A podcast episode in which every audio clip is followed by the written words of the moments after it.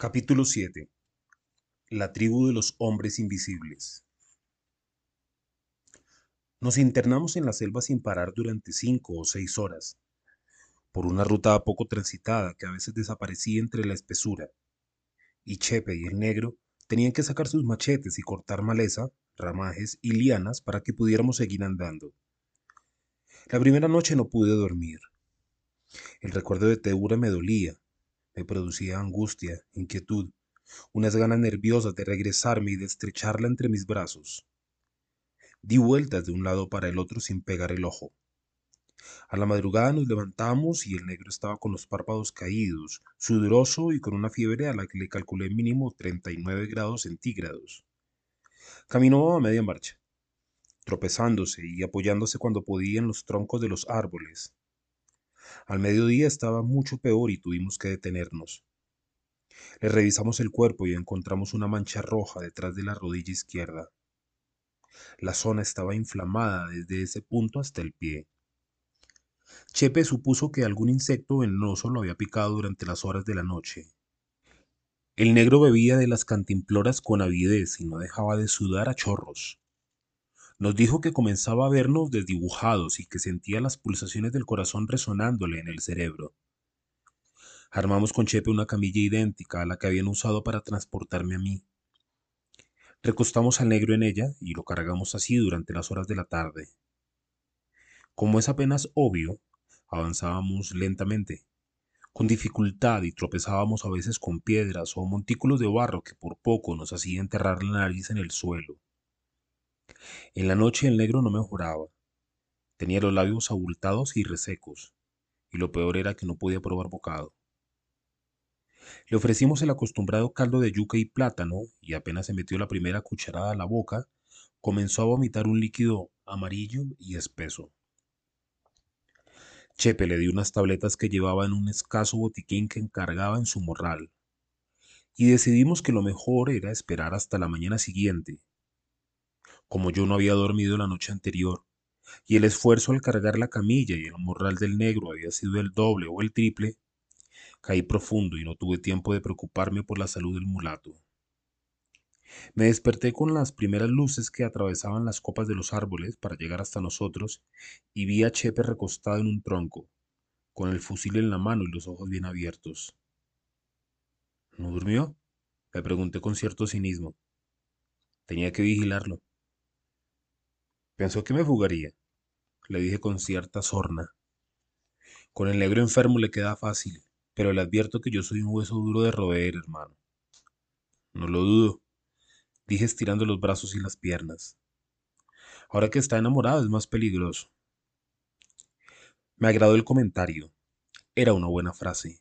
Significaba que antes no tenía razones para luchar por mi vida y mi libertad. De ahí mi indiferencia durante el cautiverio. Ahora era distinto. Chepe creía que el amor tenía que hacerme más combativo y menos dócil. Era una bella hipótesis. Lástima que mi temperamento fuera tan tranquilo y que yo enfrentara mi desgracia sin renegar, sin rebelarme, como si fuera un individuo aplastado por la potencia de unos dioses crueles e inflexibles. Desde mi encuentro con Mariano en el bus a Buenaventura, yo me había dejado arrastrar por los sucesos, como si no pudiera cambiar en nada el diseño de un futuro que ya estaba programado para mí, como si fuera un destino inevitable. Me levanté y le dije a Chepe con una sonrisa amarga entre los labios. Aunque suene absurdo, no intentaría nada contra ustedes. Que va, hermano, nosotros somos sus enemigos. Si tuviera la oportunidad nos pegaría un tiro y se largaría. Se equivoca. Son mis enemigos, sí, pero la diferencia entre nosotros es que yo no soy un asesino. Chepe bajó la cabeza. El negro no daba indicios de mejorar. La inflamación continuaba. La fiebre seguía igual y ahora sus ojos habían adquirido una tonalidad amarillenta, como si tuviera hepatitis. Lo cargamos durante las horas de la mañana y a eso de la una el cielo se cerró en una masa compacta y una tormenta nos cayó encima con rayos que iluminaban por fracciones de segundo la vegetación fantasmal que nos rodeaba. Buscando un rincón para refugiarnos del aguacero, Chepe resbaló en una pequeña hondonada, se torció un tobillo y se fue de bruces contra el suelo. La camilla se inclinó hasta quedar clavada en el barro y el negro se deslizó y quedó con su pelo crespo semi-hundido en los charcos que ya empezaban a formarse. Vida puta, me jodí el pie, gritó Chepe haciendo muecas de dolor. Preparé un cambuche y ahí nos refugiamos los tres. Llovió toda la tarde. Chepe me apuntaba con el fusil y los ojos se le cerraban de sueño. Eso es lo único que nos falta, le dije para despertarlo, que se quede dormido y se le dispare esa vaina. Ahora sí le quedó fácil salirse con la suya, hermano. Le llegó el momento del desquite. Deje de hablar huevonadas. Más bien déjeme mirar cómo tiene el pie. Lo tenía tumefacto y morado. La verdad es que la situación era grave. El negro empeoraba también y a veces la fiebre lo hacía alucinar. Decía frases que no entendíamos y llamaba a su madre y a una mujer de nombre Yolima, Yamile o Yanira. Me quedé profundo desde las cinco de la tarde hasta la mañana siguiente. Me desperté como nuevo, con fuerza, aliviado de la fatiga del día anterior. Las inundaciones no habían llegado hasta el cambuche y nuestras cosas, por fortuna, estaban secas y a salvo. El negro tenía la pierna infectada y la inflamación le llegaba ya a la ingle. Chepe, por su parte, tenía el tobillo como una pelota de béisbol y el pie estaba rojo, hinchado, con las venas brotadas, y había tenido que quitarse la bota de caucho para que la zona afectada descansara. Supuse que había dormido a medias, a intervalos, visitado siempre por el miedo de que yo decidiera entrar en acción para vengarme y escapar. Pero como les había dicho ellos mismos en su propia cara, no me sentía capaz de asesinar a nadie. Sé que es difícil de entender un sentimiento semejante en una circunstancia de ese estilo.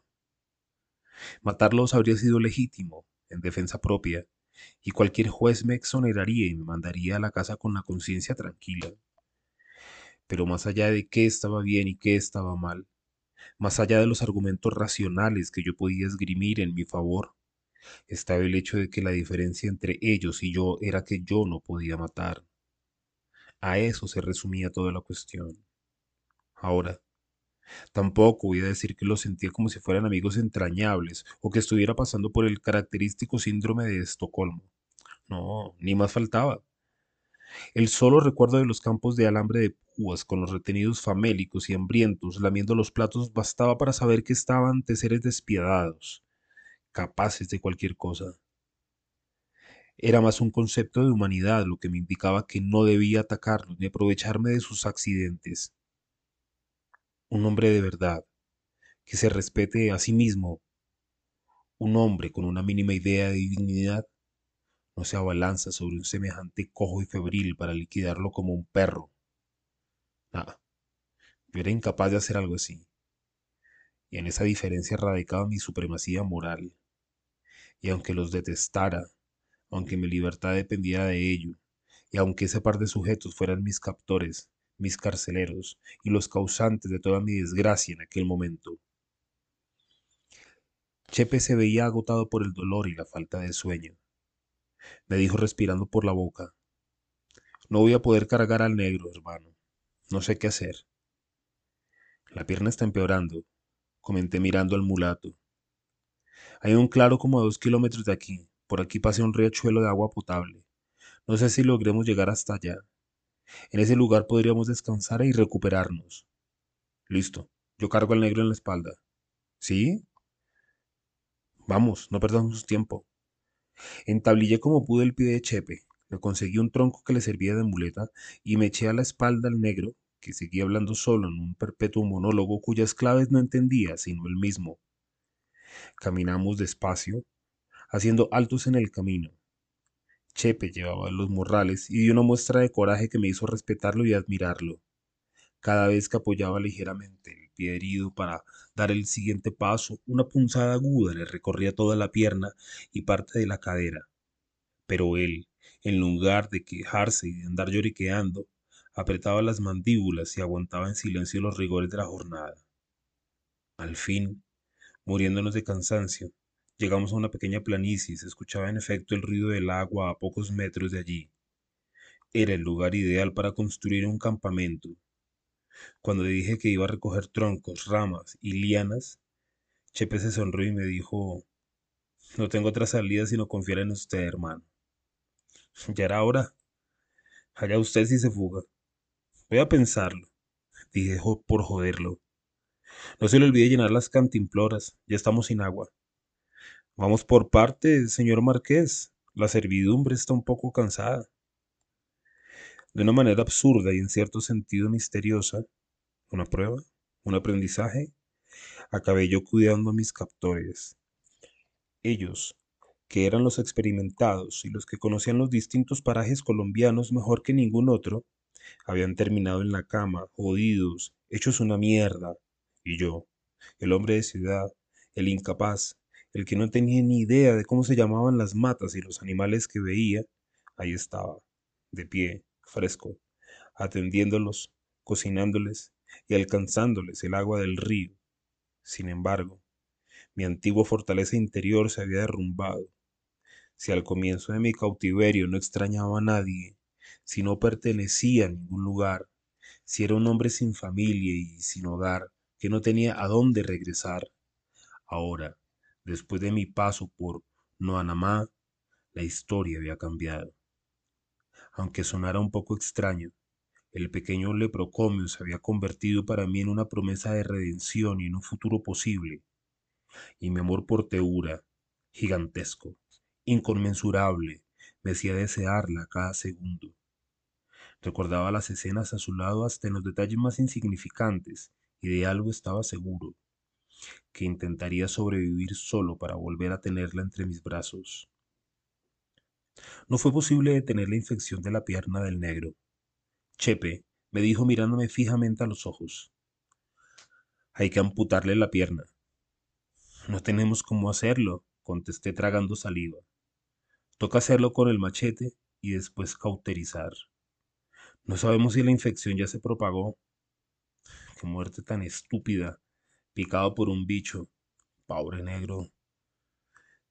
Se fue muriendo poco a poco, a pedazos, sin darse cuenta de lo que estaba ocurriendo.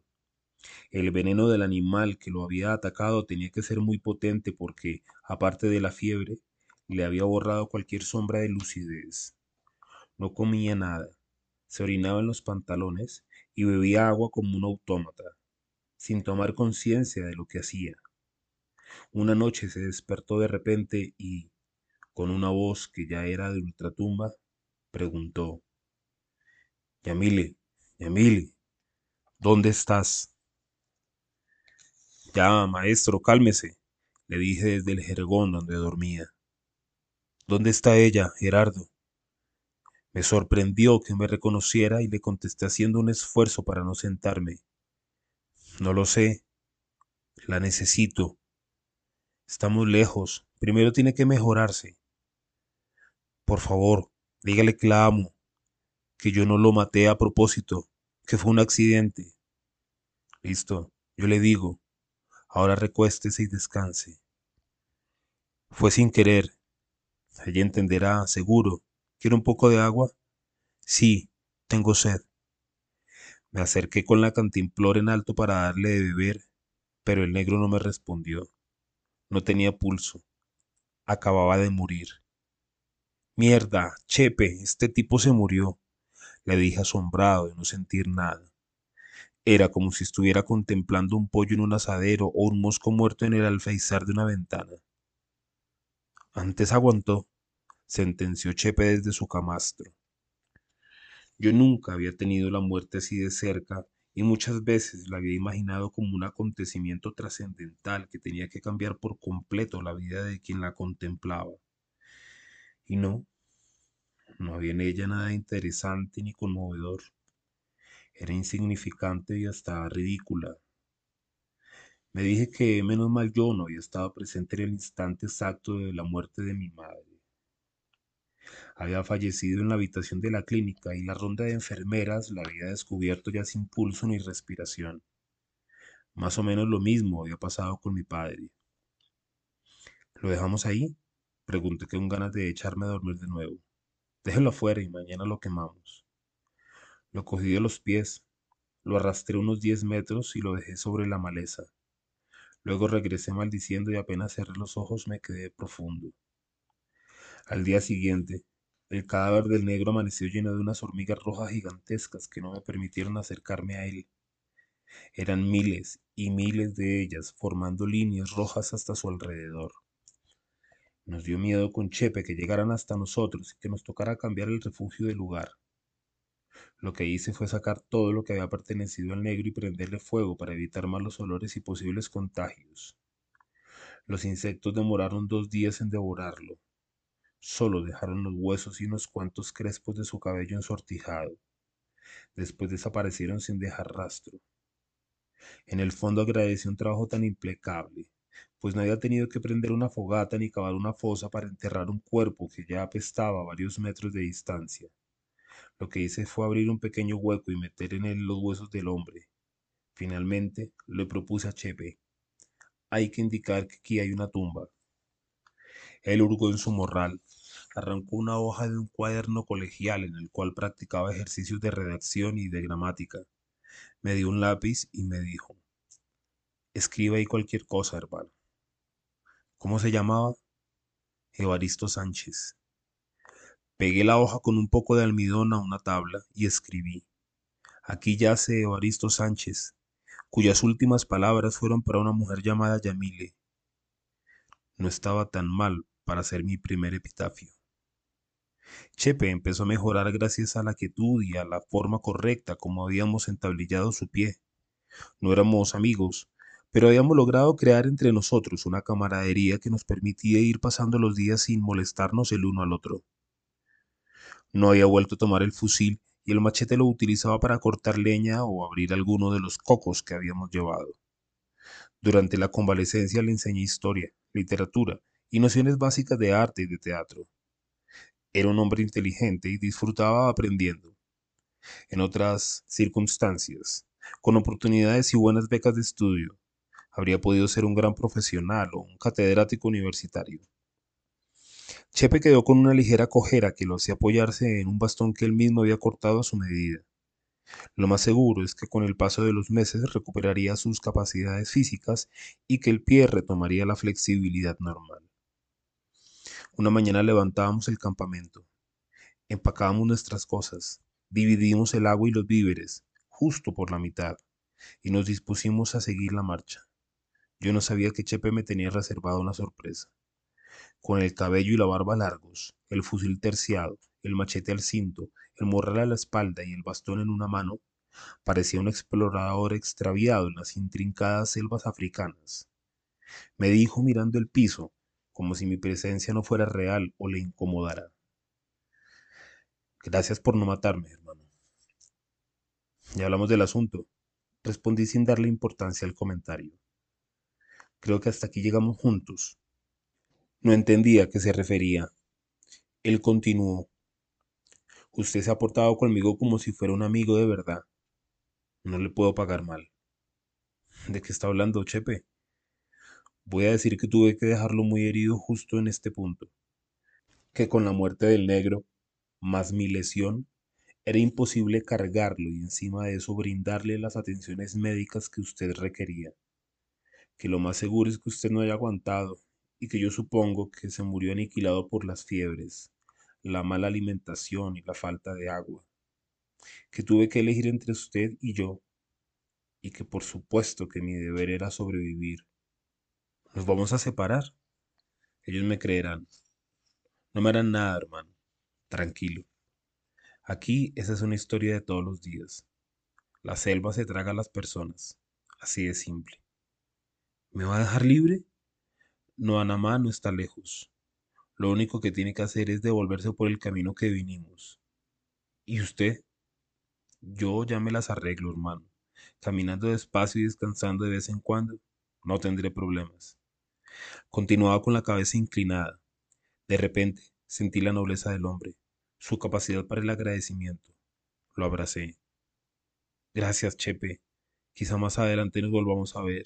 ¿Quién quita? No se desvíe de la trocha y listo. Suerte. Arranque, hermano. Di los primeros pasos de hombre libre en mucho tiempo, y sentí miedo, angustia, como si fuera un niño al que sus padres han abandonado en los gigantescos potreros de una finca deshabitada. Recordé que cuando llegó la liberación de los esclavos en el sur de los Estados Unidos, muchos de ellos se regresaron a las haciendas y querían seguir siendo esclavos. No sabían qué hacer con su libertad, no sabían cómo utilizarla. El terror los paralizaba. Sin embargo, seguí andando y a los pocos metros de camino apreté la marcha. La imagen de Teura me llegó en toda su intensidad. Me dije, se va a poner radiante cuando me vea. No se lo va a creer. Mientras avanzaba a buen paso y concentrado en el suelo para evitar accidentes, la imaginaba lanzándose en mis brazos con los ojos llenos de lágrimas y cubriéndome de besos con sus labios morenos y jugosos. De una cosa estaba seguro, no quería volver a Bogotá, no me importaban los recuerdos amargos de mis padres. Cada quien es responsable de su vida y la termina de acuerdo con lo que elige. Ese no era mi problema, y no lo era porque mi vida tenía ahora un destino estrictamente individual. Yo tenía todavía un futuro pendiente y me hacía responsable de él, claro, pero no allá, en la ciudad infernal, en ese féretro gigantesco de cemento donde cualquier asomo de redención se malograba y se iba a la basura. No, yo no tenía ningún interés en regresar. Me había aprendido la lección completa. Mi más hondo deseo era estar al lado de Teura y compartir con ella el resto de mis días en Loanamá. Por eso caminaba con rapidez, confiado, tragándome los pedazos de selva a cada paso. La primera noche fue aterradora. Los ruidos de los animales que salen a cazar aprovechando la oscuridad, los pitidos de los insectos, el movimiento de la hojarasca que dilata a las serpientes reptando, el urular del viento en los ramajes de los árboles. Todo parecía confabularse en contra mía. Me maldije por no haberle pedido a Chepe el machete, mientras él tenía el fusil, una navaja y el machete, más toda su experiencia, yo me había quedado sin nada con que defenderme. Seguramente pensó que su cojera lo autorizaba a protegerse hasta los dientes. Lo cierto fue que vine a dormirme a la madrugada, cuando los primeros pájaros empezaron a cantar. En muchos puntos, la trocha se dividía en dos o tres partes. Elegía siempre la más ancha, la que daba la impresión de haber sido más transitada, pero la verdad es que en las horas de la tarde del segundo día no tenía ni idea en dónde estaba. Seguía caminando con determinación, pero ningún paraje, ninguna ensenada, ninguna curva me eran familiares. Llegué a la conclusión de que estaba perdido y que no sabía cómo salir del laberinto. Durante varios días caminé y caminé sin encontrar una choza, un animal doméstico o un camino más amplio que condujera a un caserío o un poblado. Era como si me hubiera convertido en el último habitante de un planeta selvático. Mis fuerzas se iban agotando, y las reservas de agua y de comida también. Al fin desemboqué en la ribera de un río. Recordé que Chepe me había contado que los vaqueros que transportaban ganado en el Pacífico en el Amazonas y en la Orinoquía, metían en los ríos grandes pedazos de carne ensartados en palos antes de cruzar las aguas. Si a los pocos minutos la carne salía intacta, daban entonces la orden de cruzar. Si el palo salía vacío, significaba que en ese lugar el río estaba infestado de pirañas y que había que buscar una posición distinta para atravesarlo. Desconozco si Chepe me tomó el pelo o no con esa historia, pero cuando estuve en la orilla me acordé de sus palabras y un temblor extraño me recorrió la espina dorsal. Morí devorado por miles de pirañas hambrientas no era un final muy agradable que digamos. El problema era que no tenía cómo ponerme a cazar y que de haberlo hecho me habrían comido la carne en lugar de tirarla al río para comprobar si Chepe me había engañado con sus mentiras. Así que esperé unos minutos, vigilé la superficie y de pronto vi al otro lado, en la ribera opuesta, una banda de pájaros con las patas metidas entre el agua. La escena me tranquilizó y decidí usar un tronco de buena madera que estaba semi-hundido entre el fango, empujarlo hasta el borde, poner sobre él el morral y aprovechar la corriente para llegar hasta algún caserío donde pudieran auxiliarme, darme de comer y al menos informarme dónde estaba. El río era pequeño, tranquilo, y no se veía peligroso ni traicionero. El agua me refrescó y me quitó el sudor y el polvo acumulados. El tronco flotaba a la perfección, y la corriente era lenta y segura, y resultaba agradable avanzar sin hacer mayor esfuerzo. Media hora más tarde cayó un aguacero y el río empezó a crecer aumentando su fuerza y su velocidad. Tuve que patalear y bracear con el brazo que tenía libre para alcanzar la orilla. La luz se desvaneció y una imponente tormenta castigó la selva desde arriba. Dejé el tronco atascado entre los ramajes y busqué refugio debajo de unos matorrales que me permitieron desplegar el plástico de dos metros por dos metros que llevaba entre el morral. Me acurruqué debajo, tal y como me lo había enseñado los primeros captores al inicio de mi detención. La temperatura bajó y el agua caía con ímpetu, sin parar, con una contundencia que me hizo temer que el plástico se rompiera por la fuerza de los impactos y en ese momento se me ocurrió algo absurdo. Me pregunté si mi desaparición era de conocimiento público, si las noticias habían comentado el posible rapto de un actor bogotano de teatro después de las protestas de Buenaventura, si mis conocidos, en su hogar o en sus oficinas de trabajo, se habían enterado de lo sucedido por la prensa, por la radio o por la televisión, y si alguien al ver mi fotografía en las páginas de los periódicos o en los informes televisivos, había recordado los personajes que me habían dado un cierto prestigio en el pasado. Me pregunté, en fin, si alguna persona de las que vivían allá, en el mundo civilizado, se acordaba de mí y le importaba mi futuro. Salí del cambuche para orinar y a pocos pasos del lugar que había elegido para pernoctar descubrí un lodazal que conformaba un rectángulo entre los árboles. No sé por qué sentí la tentación de hundirme hasta la cintura entre ese fango húmedo que despedía un olor a vegetación descompuesta. Pero lo cierto es que apenas la luz empezó a decaer, me deslicé suavemente en esa especie de piscina natural de barro y el efecto fue sorprendente. La composición babosa de la tierra me recordó la de una vagina lubricada justo antes del acto sexual. Y entonces, como si estuviera penetrando las honduras más femeninas del planeta, Cerré los ojos y experimenté ese contacto brutal en el cuerpo entero, como si una parte de mí se desdoblara y viajara en el tiempo. Me vi recorriendo las calles de Bogotá durante mi juventud con escasos 20 o 22 años, aún imberbe, y al lado de un grupo de muchachos como yo que soñaban con convertirse algún día en escritores, filósofos y artistas. Por aquel entonces vagabundeábamos por el centro de la ciudad mientras conversábamos sobre nuestros autores predilectos. Eran caminatas en las cuales buscábamos entre todos, como si fuéramos un cerebro común, el corazón de una metrópolis cuya esencia continuaba siendo un misterio. Una noche me despedí del grupo y antes de coger la buceta que me llevaría hasta la casa entré a un restaurante popular a beberme la última cerveza me atendió una mujer de unos 35 años de edad, morena, voluptuosa, coqueta, que al final no quiso cobrarme la cerveza y que se despidió con una frase que era toda una promesa. Lo otro que tengo para ti también es gratis. No me amedrenté y volví al día siguiente. Se llamaba Martina y su cuerpo despedía un permanente olor a cilantro, a cebolla, a tomate frito, a ajo, a guisos humeantes y su sudor sabía vinagre azucarado, como si uno acabara de pasar la lengua por una ensalada recién preparada. Nos acostamos en unas residencias baratas que quedaban a una cuadra del restaurante. Martina era salvaje, animal, y durante el acto sexual se frotaba junto a uno con violencia, como si quisiera derrotar a su oponente a punta de golpes de cadera. Era lujuriosa y vulgar, desinhibida, alegre, juguetona, descarada, sin ningún tipo de vergüenza. Algunas veces, cuando sus demás compañeras ya se habían ido, yo la acompañaba a cerrar el restaurante y terminábamos en la cocina, sobre los bultos de papa o de arveja, devorándonos a besos, tragándonos a mordiscos, copulando como dos bestias indómitas en la mitad de una pradera. A ella nunca le importó la diferencia de edad y solía decir que le gustaban así como yo, jóvenes y de buena familia, que olieran a jabones aromatizados. Yo había estado antes con una o dos muchachas inexpertas, pero ella fue en realidad mi primera amante, la primera mujer que me condujo al centro de mis pasiones más desenfrenadas.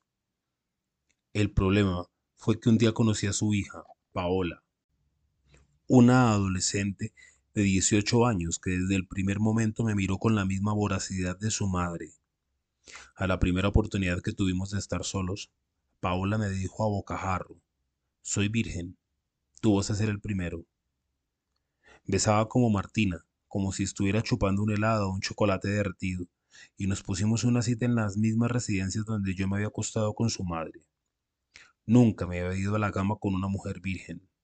Fue una experiencia curiosa, como si hubiera hecho un trato con alguien de por vida, como si en secreto hubiera sellado un pacto que me iba a unir con alguien a través de los años. La fuerza de Martina no la tenía su hija y la ternura de Paola no la tenía su madre.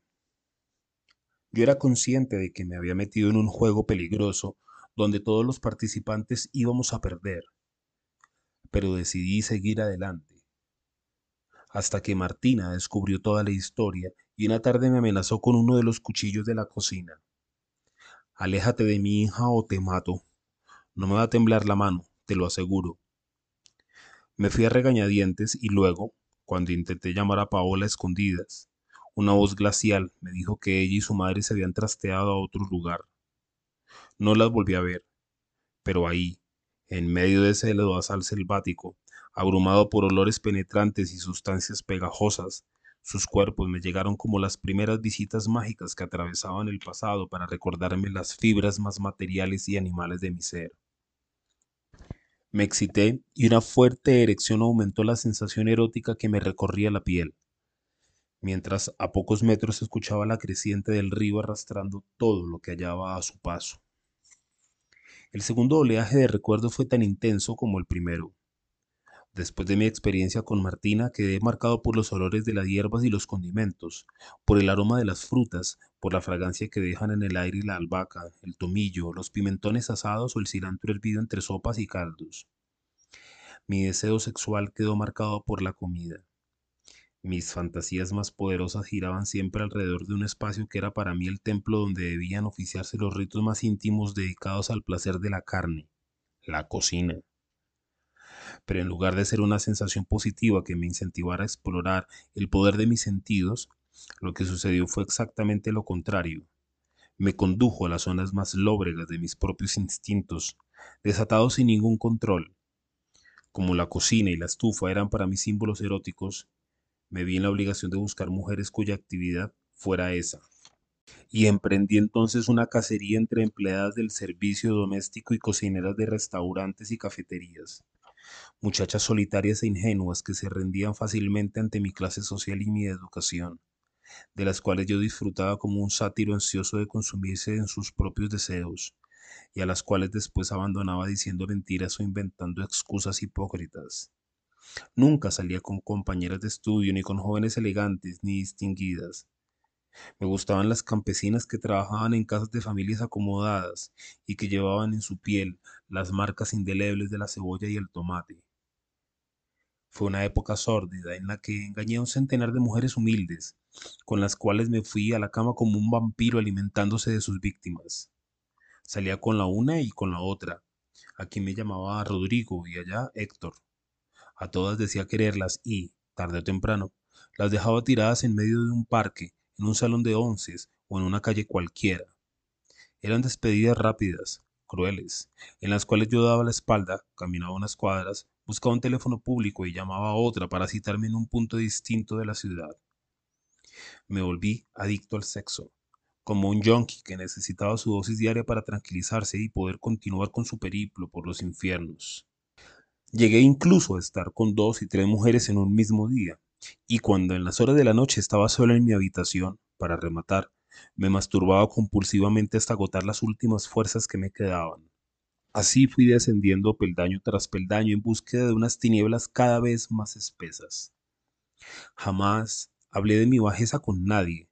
Era mi secreto, el horror que me avergonzaba y que debía esconder una especie de identidad macabra que se había apoderado de todo mi ser para destruirlo poco a poco hasta dejar un cúmulo de jirones inservibles. Y ahora, muchos años después, enterrado en el fango de una ensenada chocuana, alucinado, como si hubiera caído en un trance hipnótico, los cuerpos y los rostros de esas mujeres habían regresado y, y me tocaban, me acariciaban, gemían y se lamentaban, como almas clamando misericordia desde el fondo de los infiernos. Por un instante pensé que la selva tenía una grieta en la realidad, un punto misterioso que conectaba, en efecto, con el Averno, y que yo había caído en esa trampa sin darme cuenta. Empecé a llorar, a pedir perdón, a explicar que no había querido hacerles daño, que había sido víctima de mis propias pasiones malsanas, que yo también había sufrido, pero los fantasmas permanecieron sordos a mis súplicas y continuaron besándome, rozándome, mientras sus sollozos me lastimaban y me abrían heridas que yo creía ya cerradas para siempre. Imploré clemencia, grité toda la culpa que me producían esas evocaciones. Agité los brazos en la oscuridad buscando ahuyentar esos rostros femeninos compungidos, hasta que el ruido de la creciente y de los ramajes sacudidos por el viento me trajeron de nuevo a la realidad. Salí del lodazal arrastrándome como un escarabajo. Caminé unos cuantos metros hasta la orilla del río y con sumo cuidado, bañándome en un pozo que no estaba bajo el influjo del torrente, empecé a quitarme el barro adherido a las piernas, la cintura y los brazos. Entonces cerré los ojos y me encontré otra vez conmigo mismo, luchando contra unos impulsos negros que me habían conducido hasta los peores vicios que yacían en mi alma descompuesta. Un día decidí vencerme para conquistar las virtudes que me otorgarían la redención. No fue fácil. Me contradije mil veces, recaí, pero al final logré amarrar esa bestia que había dominado mi vida durante los años de juventud y controlándome, vigilándome, doblegándome muchas veces a las malas, inicié una relación seria con Julieta, la Beatriz de la historia que bajaba a las profundidades para rescatar a un espíritu perdido. Puse en ese afecto lo mejor de mí mismo. Me entregué a conciencia confiado en la pureza de una mujer que era para mí la única forma de evitar esa alimaña maloliente que había decidido instalarse en mi interior. Y fui feliz. Sí, me alegré de haber sido capaz de torcerle el cuello a ese otro individuo que también llevaba mi rostro. El problema fue que no tuve la suficiente confianza como para darle un hijo a Julieta. No me sentía seguro de que un hombre como yo tuviera derecho a reproducirse. Aunque parezca mentira, para tener una progenie hay que estar seguro de sí. Es preciso haber cultivado antes un ego firme y sin fisuras. Al fin y al cabo, tener un hijo es desdoblarse, es verse en otro, es encarnar en otro cuerpo. Y mi caso era exactamente el contrario. Yo desconfiaba de mí, tenía miedo de mí, horror de mí, y cómo iba a reproducirme de nuevo ese listado de miserias. Como si eso fuera poco, un actor, y me atrevo a pensar que todo artista, es un ser que ha logrado convertir una esquizofrenia latente en una fuerza creativa, en el motor que alimentaba cada una de sus obras. El arte es la capacidad de multiplicarnos en el mundo, de ser otros, de ver y oír y palpar como otros. Y si aparte de mi oscuridad espiritual, yo además estaba habitado por una suma de fuerzas que me acercaban a la locura, ¿cómo iba a transmitirle semejante herencia a otro ser? Así que preferí negarme sin dar muchas explicaciones y con el paso de los meses alimenté la esperanza de que a Julieta le pareciera una buena idea que adoptáramos un hijo o una hija. Razones éticas y sociales, sobre todo en un país como el nuestro. Había por montones. Pero no alcancé a proponer esa solución cuando la escuché del otro lado de la puerta gozando en brazos de un hombre a quien nunca pude mirar cara a cara. Y entonces, de nuevo, caí en la zozobra y la desesperación pero cuando hablé de este episodio, al comienzo de la historia, no dije toda la verdad. Supongo que quedó la impresión de que yo me había alcoholizado y había terminado en la clínica psiquiátrica por pena moral, por tristeza, por el dolor que me había causado la pérdida de Julieta. No fue así, o al menos no del todo. Lo que más trabajo me costó no fue aceptar su ausencia, sino enfrentarme una vez más a la bestia que se sacudía dentro de mí clamando libertad. Cuando me quedé solo tuve que convivir de nuevo con ese monstruo que los domingos se paseaba por el Parque Nacional y al que se le hacía agua a la boca viendo esas muchachas de provincia con las manos ajadas y las uñas sin arreglar. Decidí ahogar el engendro en alcohol, impedirle la salida a como diera lugar, y esa determinación me costó una reclusión en la clínica y unos estados de ánimo que me acercaron peligrosamente a la depresión y a la muerte.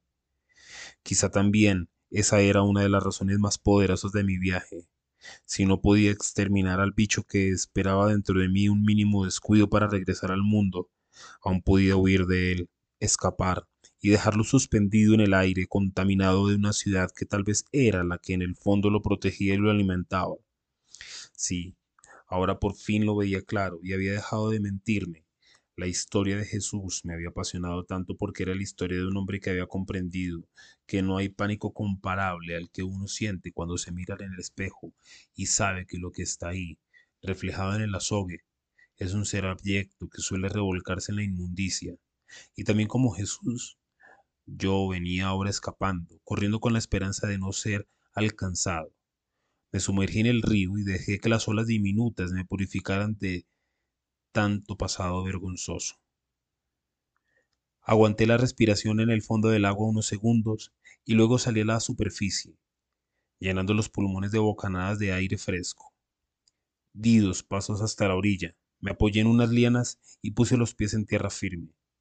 Dos relámpagos iluminaron fugazmente la intricada maraña de la selva y después un par de truenos estremecieron el firmamento. La lluvia arreció y gruesos goterones empezaron a caer con una contundencia avasalladora. Abrí los brazos y dejé que el aguacero me terminara de lavar de la cabeza a los pies. Finalmente, en una posición que me convertía en una especie de Cristo vagabundo y extraviado en el complejo laberinto de la jungla, me llegó la imagen de Teura como una constancia de que el paraíso es posible para aquellos que, tercamente, rompen las puertas del infierno y a punta de constancia y tenacidad atraviesan el limbo y se toman el cielo por asalto. Después de haber navegado por los océanos más siniestros de mi conciencia sin perder el timón y con la severidad suficiente como para no naufragar en los peligrosos remolinos de mis instintos más degradantes, un día, de pronto, me había levantado en una choza junto a una muchacha cuya piel despedía el olor de la yuca, del plátano y del pescado cocinados en estufa de carbón de leña. Una joven cuya ternura se expresaba en cada plato de comida y que había decidido rescatarme de una muerte inminente a como diera lugar y cuyo sudor almibarado más tarde me recordó la miel de arce. Cuando me enamoré de Tegura, yo ya era otro. Estaba hecho una miseria a nivel físico, pero me había vencido a nivel espiritual. Había sabido derrotar a esa presencia negra que me invitaba a perderme en la consuficiencia de unos deseos tejidos entre engaños, infamias y crueles abandonos. No, a mí el secuestro, sin que lo supieran mis captores, me había librado de mí mismo, me había obligado a enjaular a ese enemigo oculto que tanto me aterrorizaba y por eso el cautiverio tenía para mí un ingrediente positivo. Algo parecido, creo yo, le habría pasado a un alcohólico irredento o a un drogadicto sin esperanza. El secuestro lo habría liberado de su peor amenaza. Él mismo. Cuando tuve a Tegura entre mis brazos y me embriagué con los olores de su cuerpo moreno y jugoso, yo ya estaba seguro de mí. Ya sabía que al monstruo había agonizado y de ahí el amor jovial con que me entregué a ella. Mis impulsos, que antes estaban teñidos de un color sórdido y angustiante, ahora, en el leprocomio de Noanamá, brillaban con una luz pura de la que me sentía muy orgulloso. Jamás, en ningún otro lugar, yo había experimentado una paz espiritual semejante. De ahí que por primera vez la idea de tener un hijo no me angustió. Ahora yo era yo, y mi descendencia no sería una camada de hombres lobo, sino seres capaces de construir su propio destino lejos de un pasado animal enfermo. Si Teura llegaba a quedar embarazada, ese hijo sería el símbolo de un renacimiento que había dejado atrás y para siempre oscuros presagios y profecías nefastas. No, la época del sufrimiento había terminado y ahora, cogido de la mano deforme de Teura, yo estaba listo para asaltar el paraíso. El frío me hizo temblar y los dientes me castañeaban involuntariamente. Volví a refugiarme en el cambuche e intenté agazaparme debajo del plástico para dormir. Las serpientes se arrastraban en las inmediaciones y el río vociferaba su ímpetu incontrolable. Ya me conquisté a mí mismo. Ahora debo formularme la pregunta correcta. ¿Qué hay más allá de mí? pensé. Al día siguiente amanecí con fiebre, con dolor de estómago, y con las amígdalas inflamadas. La lluvia había cesado durante la noche. No me atreví a viajar por el río en esas condiciones. tampoco me sentía con ánimo de caminar. Arreglé el cambuche lo mejor que pude, rompí un coco contra una piedra y me comí la mitad, y me quedé recostado en posición fetal durante horas. Por primera vez contemplé la posibilidad de morir y lo único que me mortificaba era no haber visto a Teura de nuevo. El resto de mi vida me pareció una farsa mediocre y penosa. En esa posición, con el estómago destrozado y con la cabeza a punto de estallar, recordé por enésima vez las enfermedades de mis padres y la manera como los había ido disminuyendo poco a poco. Desde entonces, morir se había convertido para mí en un hecho, en algo palpable, cercano, quizá en una idea un tanto obsesiva. Y ahora que estaba en pésimas condiciones, enfermo, extraviado en la selva, contemplé cara a cara la posibilidad de morir. ¿Por qué no? Y me sorprendí de la escasa emoción que sentí. No me iba de este mundo con grandes discursos, despidiéndome como lo haría un filósofo o un artista. No. Muy al contrario, la vida me pareció insignificante, poca cosa, ilusoria. Tuve la impresión de que nada era importante y que pasábamos el tiempo convencidos de la trascendencia de la realidad, cuando la verdad es que la gran vastedad del universo, nuestra existencia es infinitesimal y que la realidad a la que pertenecemos es pura ilusión. Átomos flotando en medio de impredecibles dinámicas elementales. Somos el sueño de unos dioses que partieron hace tiempo y que no tienen la más mínima intención de regresar. ¿Morir? ¿Qué importancia podía tener eso? Era casi ridículo preocuparse por ello. Así que cerré los ojos, aguanté los retorcijones en el estómago, la fiebre, las punzadas en las amígdalas y me dispuse a irme de un mundo que ahora, más que nunca, me parecía una obra de teatro de poca monta, un espectáculo decadente representado por pésimos actores como yo.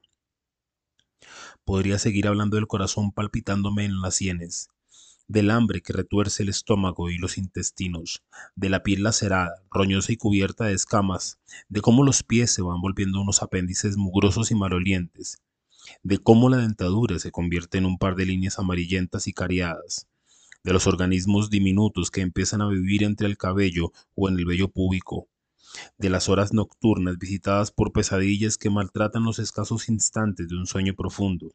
Pero no, por encima de todo ese horror que significa estar solo en la selva, predomina en el desamparo, la sensación de pequeñez, de no ser más que un microbio temeroso, que intenta salvar su vida entre una naturaleza exuberante y poderosa. Y entonces uno piensa en esa imagen que nos inculcó el humanismo, la de Adán como el centro de la creación, la de un hombre que es el corazón del universo, y de repente se da cuenta de que semejante despropósito no es más que una broma macabra, el resultado de una inferioridad y una ignorancia que elaboraron esa escena grandilocuente para compensar en gran parte nuestra infinita vulnerabilidad. No, no somos el centro de nada, ni Dios nos hizo a su imagen y semejanza. Somos animales insignificantes que desarrollamos una inteligencia perversa para subsanar tanta fragilidad y que en el fondo de nosotros mismos hemos guardado un resentimiento criminal que lo expresamos cada vez que podemos agarrando a patadas un perro doméstico, abriendo a masazo limpio el cráneo de una foca, fumigando hectáreas enteras de bosques naturales o rajando con arpones y cuchillos el cuerpo de una ballena. Somos los señores de la destrucción, los auténticos mensajeros del apocalipsis. En las horas de la tarde de un día cualquiera, tambaleante y sudoroso, me acerqué a la orilla del río para orinar y defecar. Sabía que necesitaba tomar una bebida caliente, pero era imposible hacer fuego con las hojas y los árboles emparamados y chorreando agua. En ese instante morir sí me pareció horrible, una acción triste y desagradable, un hecho que no tenía por qué suceder en esas condiciones, desamparado, solo, olvidado de la mano de Dios. Imaginé que mi cadáver sería devorado en minutos por insectos y animales carroñeros, y la idea de ver mi esqueleto arrojado entre el fango, utilizado como una guarida por bichos y serpientes, acabó por abatirme, definitivamente. Entonces vi una canoa y un indio allí, a pocos metros de mí. Me subí los pantalones y grité como un loco varias veces. ¡Ey! ¡Aquí! ¡Por favor! El hombre me vio y remó hacia el sitio donde yo saltaba y manoteaba casi fuera de mí. Lo abracé, Le dije que estaba perdido y enfermo, que él me había salvado la vida, que por favor me sacara de este lugar. Se sonrió de verme tan eufórico y, con la voz pausada, sin alteraciones, me preguntó, ¿Tiene algo para subir? Sí, sí, ya vengo. Recogí en un santiamén lo que tenía en el cambuche y me subí a la canoa, agradeciéndole al desconocido una y otra vez. Se llamaba Anastasio y vivía a 30 minutos de allí, en un caserío que no tenía nombre y en el que solo quedaban su mujer, sus dos hijas y su suegra, pues el resto de la gente se había marchado por miedo a las amenazas de guerrilleros y paramilitares. La corriente nos arrastraba a buen ritmo y Anastasio corregía el rumbo de la canoa metiendo el remo a la izquierda o a la derecha, según lo considerara necesario. Llegamos a una explanada donde había cuatro ranchos abandonados y descoloridos. En el quinto vivía Anastasio con su familia. Su esposa era una india pequeña, de ojos vivaces, que me saludó inclinando la cabeza en un gesto que estaba a medio camino entre la cordialidad y la obediencia. Las hijas tenían 13 y 14 años y me detallaban sonrientes, con curiosidad, felices de tener un visitante que rompiera la monotonía de la familia. Y la suegra era una mujer joven todavía, de unos 50 años, que escasamente me dirigió una mirada de soslayo, como si mi presencia le disgustara. Procuré ser amable con todas ellas, decirles que no quería causarles ningún contratiempo, pero cuando estaba en mitad de mi discurso se me fueron las luces y me desvanecí.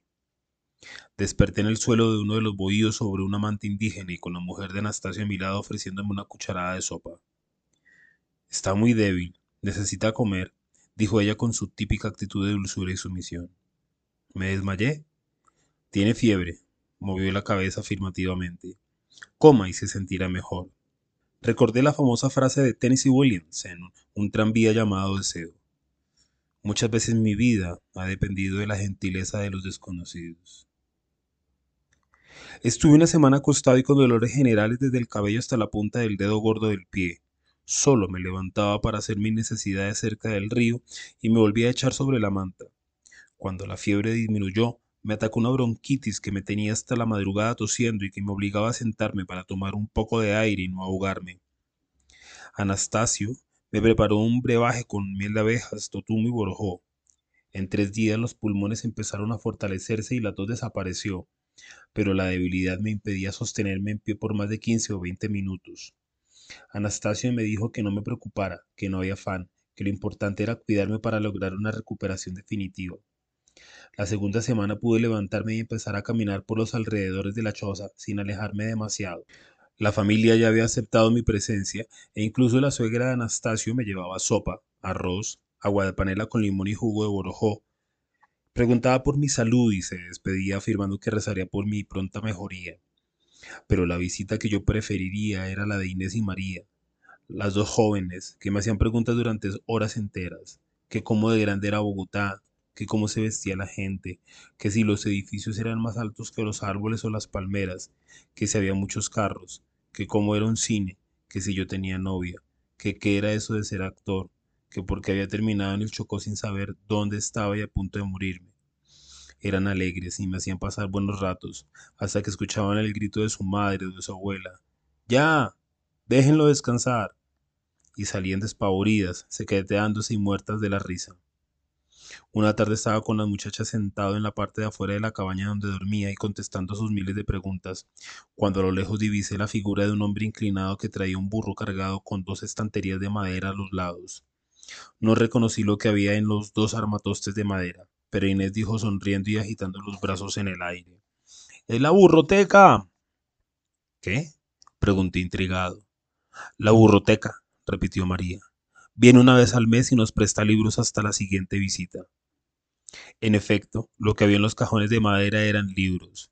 Me quedé mudo, atónito, ante una imagen tan surrealista, Parecía imposible que en ese lugar un hombre atravesara la selva cargando libros sobre un burro con el único propósito de entusiasmar a la gente con la lectura. Era una locura. ¿Y la guerrilla y los paramilitares? Dije pensando en voz alta. A él nadie le hace nada, me respondió María. Lo interrogan y lo dejan pasar sin problemas. Cuando el hombre llegó hasta nosotros pude detallarlo. Era flaco, con la ropa sucia y descolorida, un sombrero le cubría la cabeza y le daba un aire como de vaquero en busca de aventuras. Tenía la cara tostada por el sol, las mejillas sombreadas con una barba de varios días y los ojos negros y bien abiertos le daban un aspecto como de animal de presa, como si estuviera cazando mientras saludaba y sonreía. Se llamaba Saúl y desde el primer momento sentí por él una admiración extrema. En la visita anterior les había prestado a las jóvenes El Llano en Llamas de Juan Rulfo, en una pésima edición pirata, y El Padrino de Mario Puzo, en la vieja edición del Círculo de Lectores. Yo no había visto los libros porque no solía entrar en su cabaña. Me mantenía a una distancia de su privacidad, en un acto de respeto y de prudencia con la familia que me estaba acogiendo y protegiendo. Ellas regresaron los libros, trajeados, arrugados y con las páginas amarillas por los rigores de la intemperie. E Inés me preguntó con entusiasmo, ¿qué nos aconsejas? ¿Qué cogemos? Eché un vistazo a esa librería ambulante que viajaba a través de la selva chocuana sobre un jumento cansado y muerto de hambre. Casi me echó a llorar cuando vi el Aleph de Borges. Viaja al centro de la tierra, de Verne. Niebla, de Miguel de Unamuno. Un volumen de poesía de Bretón, le leí en voz alta a Inés y a María ese verso que dice, mi mujer de espalda de pájaro que huye vertical. Y les dije que cuando se sentaran tenían que estar firmes, la cabeza inclinada un poco hacia atrás, hasta conformar una ligera curva que recordara la fuga de un pájaro hacia arriba. Y una pequeña antología de poetas colombianos del siglo XX. Finalmente, después de dejar uno y de leer unas líneas de otro, Extraje dos libros que me traían unos recuerdos extraordinarios de ese actor de teatro que alguna vez había llevado mi nombre y mi rostro.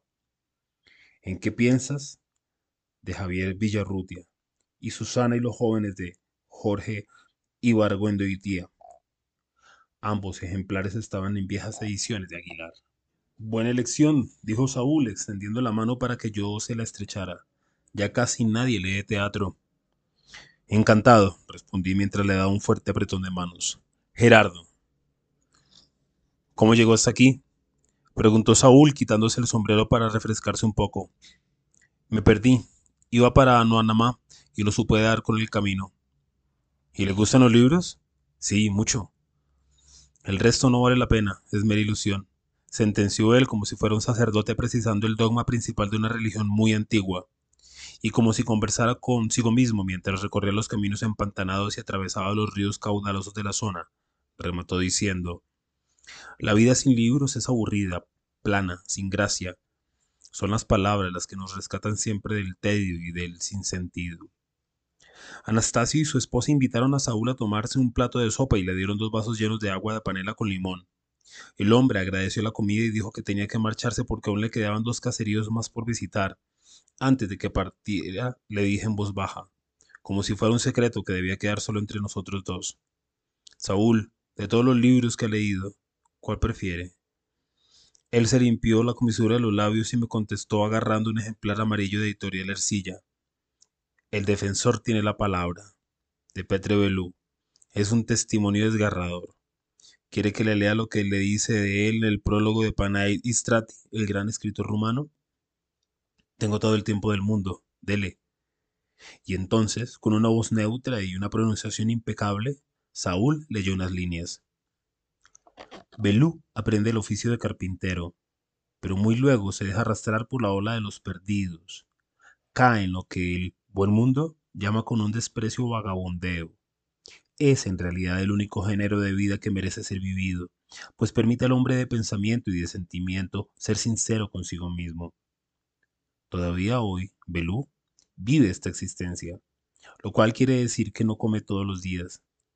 ¿Qué ha producido eso? Del fondo de su arrabal, del fondo de la causa en que muele sus días, Belú surge hoy como una de esas fuerzas irresistibles de la naturaleza. Miseria, aislamiento, enfermedad, indiferencia de los hombres. Nada ha podido impedirle garrapatear sobre trozos de papel, recogidos a veces de la basura, las páginas llenas de sinceridad del defensor tiene la palabra. Sentí un estremecimiento que me bajaba por la espalda. Por un momento logré ver la escena desde arriba, como si la estuviera filmando para una película. El burro cargado de libros, Saúl leyendo esas líneas para mí con inmensa generosidad, las dos muchachas indígenas escuchando embelesadas, atrapadas por la fuerza de ese párrafo delirante, yo recuperándome de una crisis que me había dejado a las puertas de la muerte y recordando las mil ocasiones en que me había subido a una tarima para hablar en ese mismo tono que ahora estaba empleando Saúl, y la selva a nuestro alrededor como una escenografía poderosa y sobrenatural. Era demasiado. Se me hizo un nudo en la garganta de la más pura emoción. Si quieres se lo presto y después me dice qué le pareció, me dijo el burrotecario con esa ingenuidad que lo acercaba tanto a la infancia. No, Saúl, gracias. Ya me voy a ir y no tengo cómo devolvérselo. La próxima vez será, le prometo, un rato inolvidable. Y lo vi perderse en la espesura de la selva, con su burro y sus cajones de libros bien armados. Tal vez en este hombre están reunidas las virtudes más admirables de todo un país, pensé. Esa misma noche le dije a Anastasio, no tengo cómo pagarte lo que has hecho por mí. Ya se siente mejorcito. No sé qué habría sido de mí si no te encuentro ese día en el río. No era su hora. Anastasio, ¿cómo hago para llegar a Noanamá? Eso es solo para enfermos. Tengo que ir. Yo lo puedo dejar ir en Irak y, y le dicen cómo llegar. ¿Cuándo podemos irnos? El problema es que hay combates aquí cerquita. No están dejando bajar por el río a nadie. ¿Cuánto tiempo tenemos que esperar? Sin saberse. Durante los siguientes tres días, Anastasio no se movió de su casa. Arregló su pequeño sembradío de yuca, pescó a la madrugada muy cerca de la orilla lo que pudo, recogió unos racimos de plátano y se dedicó a revisar el techo de su vivienda porque ve algunas filtraciones de agua. Yo lo ayudé en lo que pude y procuré ser lo más útil posible. También les dicté clases de español a las muchachas, enseñándoles nuevo vocabulario y expresiones que desconocían. Esos encuentros los hacía delante de la madre y de la abuela para evitar sospechas.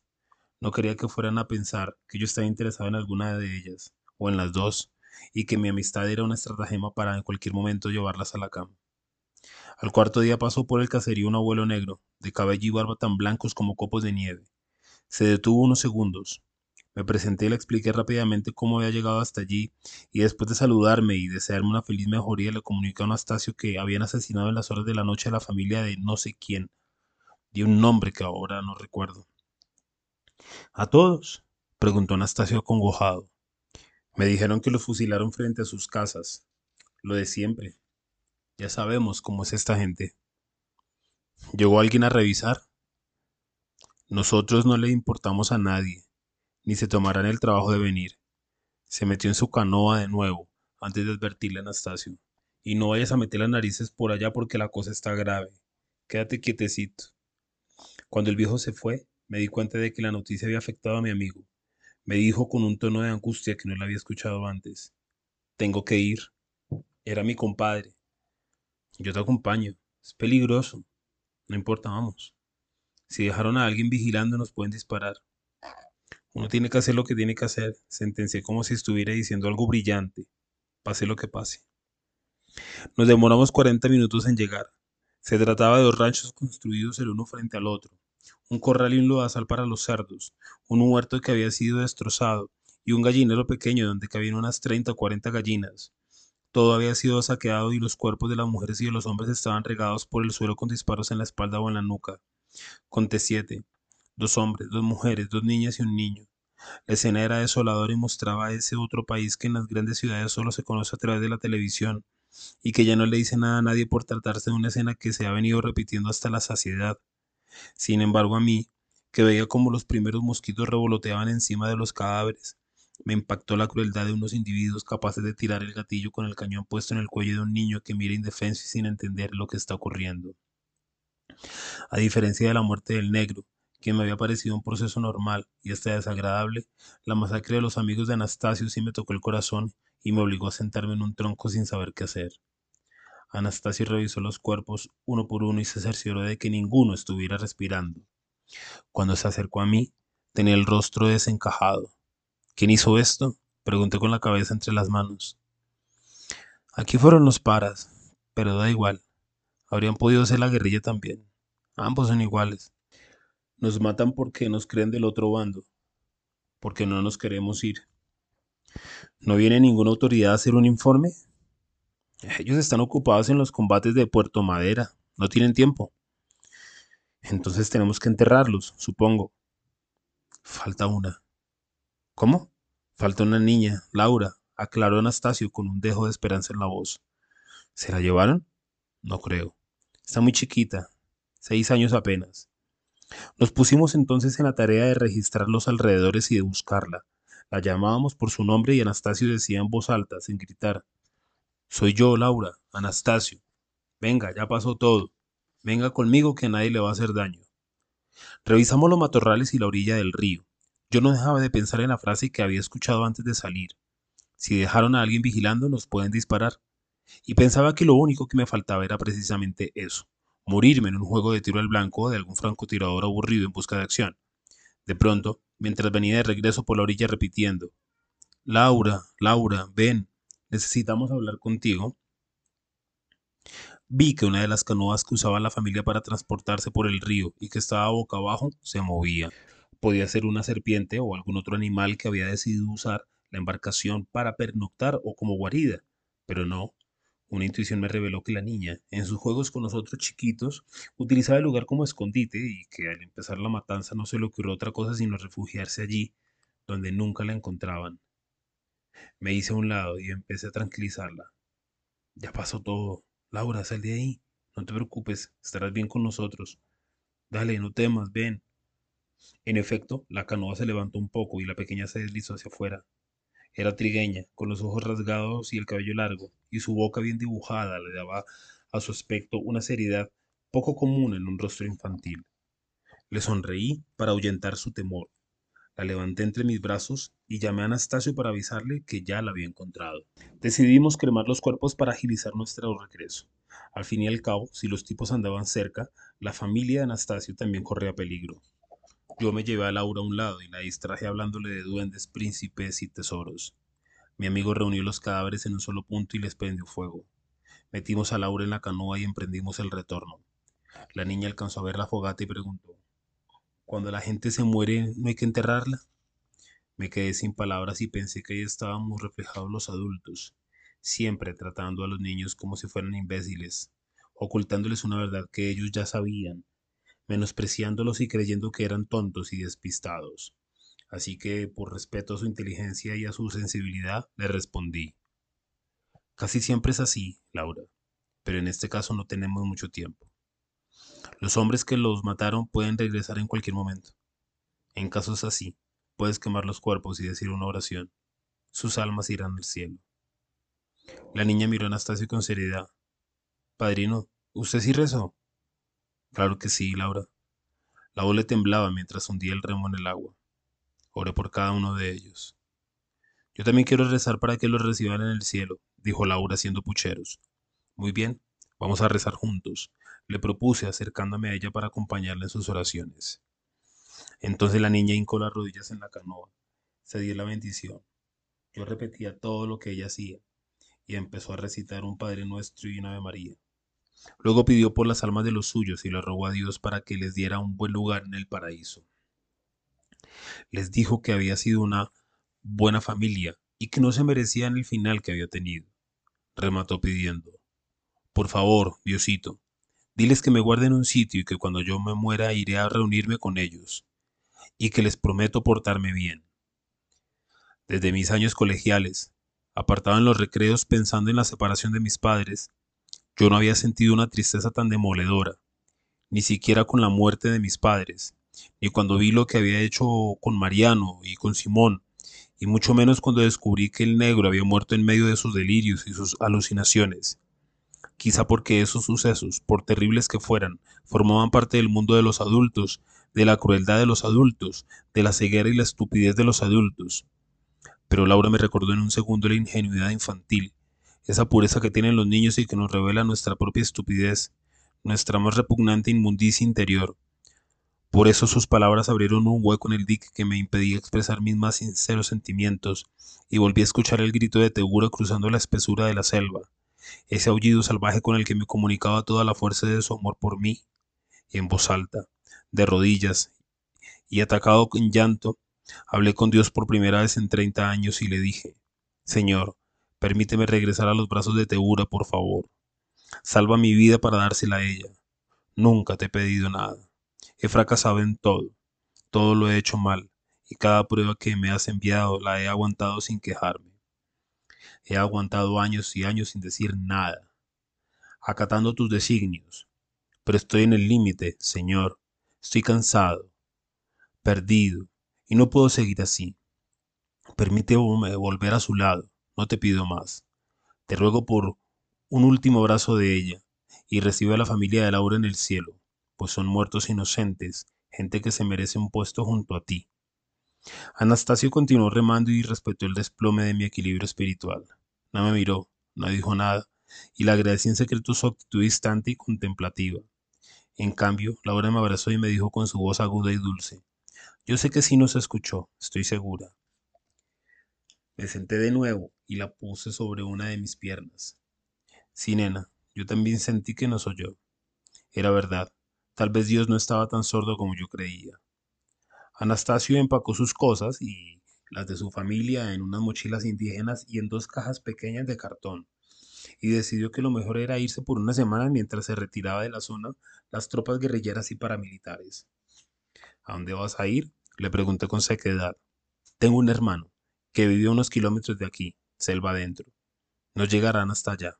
¿Y yo? Lo dejaremos en un camino principal.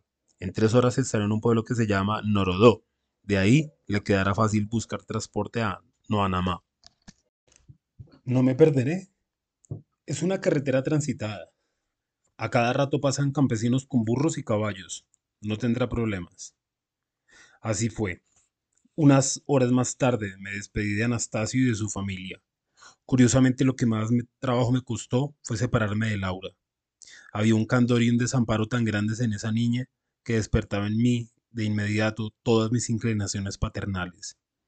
Le dije a Anastasio estrechándolo entre mis brazos. Gracias, viejo, te debo la vida. Si algún día me necesitas, búscame en Noanamá. Que le vaya bien. No me dijo nada más y lo vi partir con las cajas y las mochilas al hombro. Detrás de él iban todas sus mujeres, como si fuera un jeque árabe viajando con su harén, solo que en este caso no se trataba solo de esposas, sino también de suegra, hijas y ahijada. El camino tenía entre un metro y medio y dos metros de ancho. Como me había aclarado Anastasio, me tropecé con agricultores que llevaban sus productos al pueblo sobre burros, mulas y caballos de carga. Fue grato volver a ver gente y cruzar, aunque fuera un saludo y unas palabras de despedida.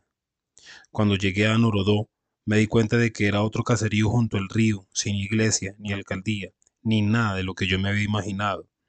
Lo que ocurría era que en el pequeño embarcadero esperaban las largas canoas que llevaban las frutas y las verduras hacia pueblos más grandes para negociarlas. Y por sorprendente que parezca, no bien entré al caserío escuché una explosión, seguida de varios disparos que barrieron indiscriminadamente a las personas que estaban cargando o descargando, que esperaban o charlaban o estaban a punto de embarcarse. Luego vino otra explosión y después una tercera. La guerrilla, la guerrilla, advirtió una voz masculina.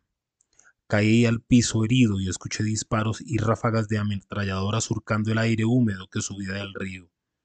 Una punzada me atravesó el costado derecho y perdí el conocimiento. Cuando desperté, tenía la boca llena de barro y no me podía mover de la cintura para abajo. Las casas habían sido incendiadas y los cadáveres y heridos se contaban por decenas. No vi a los causantes de la masacre. Habían actuado con rapidez, ocultos entre la maleza y los árboles, y no se habían quedado ni siquiera para rematar a los sobrevivientes. Vi que a tres o cuatro metros de los charcos donde yo había caído, un joven negro se arrastraba por el suelo sin mostrar señales de estar herido. ¡Ey, ey! Lo llamé mientras escupía grumos de barro que se me habían metido entre la boca. El tipo se volteó y me dijo tartamudeando y con los ojos desorbitados de pavor: Me voy. No me quiero morir. ¿Puede pedir ayuda? No me quiero morir, no me quiero morir, repetía el mulato fuera de sí. Estoy herido en la espalda, no puedo caminar. Lo siento, no quiero morirme aquí. Adiós. Espere, no puede dejarme así. Ayúdeme. Intenté ponerme aunque fuera de rodillas, pero las piernas no me respondían. El tipo se levantó y empezó a caminar sin mirar hacia atrás. La indignación me hizo estallar de la ira. Cabrón de puta mierda, cobarde, malparido, ojalá se muera, maricón hijo de puta. Pasaron los minutos y ningún otro sobreviviente daba señales de vida. De un lado estaban tres de las casas echando fuego todavía, y del otro lado el río y la selva tupida y amenazante. Recordé a Teure y me dije que era una estupidez terminar de esa manera, lejos de ella y asesinado en una guerra absurda, donde los bandos en conflicto matan por el placer de doblegar a la población civil o por quedarse con un corredor más para sacar drogas hacia el mar. Y lo peor es que cuando matan lo hacen sin entender muy bien quién es su verdadero enemigo. Teura, mi esperanza, mis últimas ganas de vivir. Teura, una voz amiga en los infiernos, mi último grito de libertad, me dije mentalmente. Y entonces, como si se hubiera abierto una brecha en la realidad y yo estuviera ingresando en una dimensión inédita, misteriosa, fractal, vi que un grupo de indígenas compuestos por tres mujeres, tres hombres de edad indefinida, dos adolescentes y cuatro niños, salían de la selva por unos segundos y contemplaban el fuego de las casas, la sangre, los cuerpos tirados en el piso o flotando en el embarcadero, la desolación, el sacrificio inútil, la violencia ciega. Lo que más me impresionó fue su flacura, su aspecto amarillo, sus ojos hundidos, sus huesos marcados en la piel, el rostro demacrado y cadavérico de sus hijos famélicos. Supe que no habían tenido contacto con la civilización porque miraban todo con expresión de extrañeza, como si fueran seres de otro planeta observando con temor el comportamiento impredecible de unos terrícolas que más valía tener lejos de sí. Iban vestidos con taparrabos, collares, pulseras, pantorrilleras y brazaletes, y las mujeres llevaban los senos al aire. Los adultos cargaban unos cestos amarrados a la cabeza y su corta estatura y su delgadez los hacía parecer unos jóvenes más que acompañaban a los otros adolescentes y, niños. Solo su rostro los diferenciaba, las líneas de expresión marcadas, las huellas del cansancio de muchos años, la piel ajada y manchada. Fue de tal magnitud el asombro que me invadió que no se me ocurrió pedirles ayuda, llamarlos, gritarles que estaba con vida y que no me quería morir así, como un perro sarnoso valedado en un rincón miserable y casi anónimo que no aparecía en los mapas. No, me quedé inmóvil, en silencio, dudando de si esa imagen que me llegaba a través del humo sería una alucinación, el producto de un cerebro débil, a punto de desconectarse para siempre. Luego pensé en ese muchacho llamado Fabio Acevedo, que había desaparecido quién sabe dónde, que había creído en esos hombrecitos de la jungla con una fe demencial. Estos seres que desde hacía quién sabe cuántos cientos o miles de años se bañaban en las aguas cristalinas e incontaminadas de sus ríos, cazaban solo para sobrevivir, oían la caricia del viento en las copas de los árboles y dormían protegidos bajo el arrullo de las matas de plátano. Recordé ese mundo del cual yo provenía, el ruido insoportable de la ciudad con sus millones de carros y de buses, sus pitos, sus equipos de sonido anunciando productos inútiles, sus taladros y sus maquinarias de construcción, sus vendedores ambulantes ofreciendo gritos dulces y cordones para zapatos, sus aviones atravesando el cielo y ensordeciendo a los ciudadanos con los estruendos de sus motores y por contraposición admiré el silencio implacable de estos indígenas, que solo se limitaban a caminar sin emitir el más mínimo sonido. Tal vez era ese silencio el que les otorgaba un aire fantasmal, de seres que no rozaban la materia y que de alguna manera misteriosa parecían no tener contacto con ella, como si pudieran existir en una dimensión paralela en la cual el mundo era real era apenas un apéndice insignificante. Pensé también en el viejo Jesús, en sus ansias de aventura y en el precio terrible que estaba pagando en esa sección de cuidados intensivos en la que enfermos mentales veían pasar las semanas y los meses desde oscuros universos, donde la euforia y la desdicha estaban multiplicadas hasta niveles tortuosos. Y recuerdo que al final Pensé en el atardecer magnífico reflejado en las aguas serpenteantes de ese río que cruzaba las inmediaciones de Armenia, y murmuré en voz baja, temblando, con la conciencia de que quizá esas fueran mis últimas palabras. La tribu de los hombres invisibles. La comunidad indígena volvió a internarse en la selva y desapareció. Intenté arrastrarme hasta el embarcadero, pero no pude. Estaba muy débil y la cabeza me daba vueltas. Hundí la mejilla derecha en uno de los charcos y entrecerré los ojos pensando en los senos de Teura, en su piel morena y brillante, en su sexo negro y húmedo, entonces sentí que me alzaban en el aire y que unos bracitos y unas manos diminutas depositaban mi cuerpo sobre un camastro vegetal. Otra vez mi memoria se activó en un carrusel caótico y recordé los instantes precisos en los que el bachiller Hernández había sido rescatado por los ancestros de esos hombres que ahora me estaban rescatando a mí. Y recordé a Sebastián de Palma después de sus expediciones con Humboldt y a Santiago Rosero con una pierna recién amputada y a Joaquín Grimaldi tajado y sangrante en una zanja chocuana y a Osvaldo Esteves, cuando ya estaban rezando para preparar su espíritu a través de la muerte que se le avecinaba entre su improvisado cambuche selvático.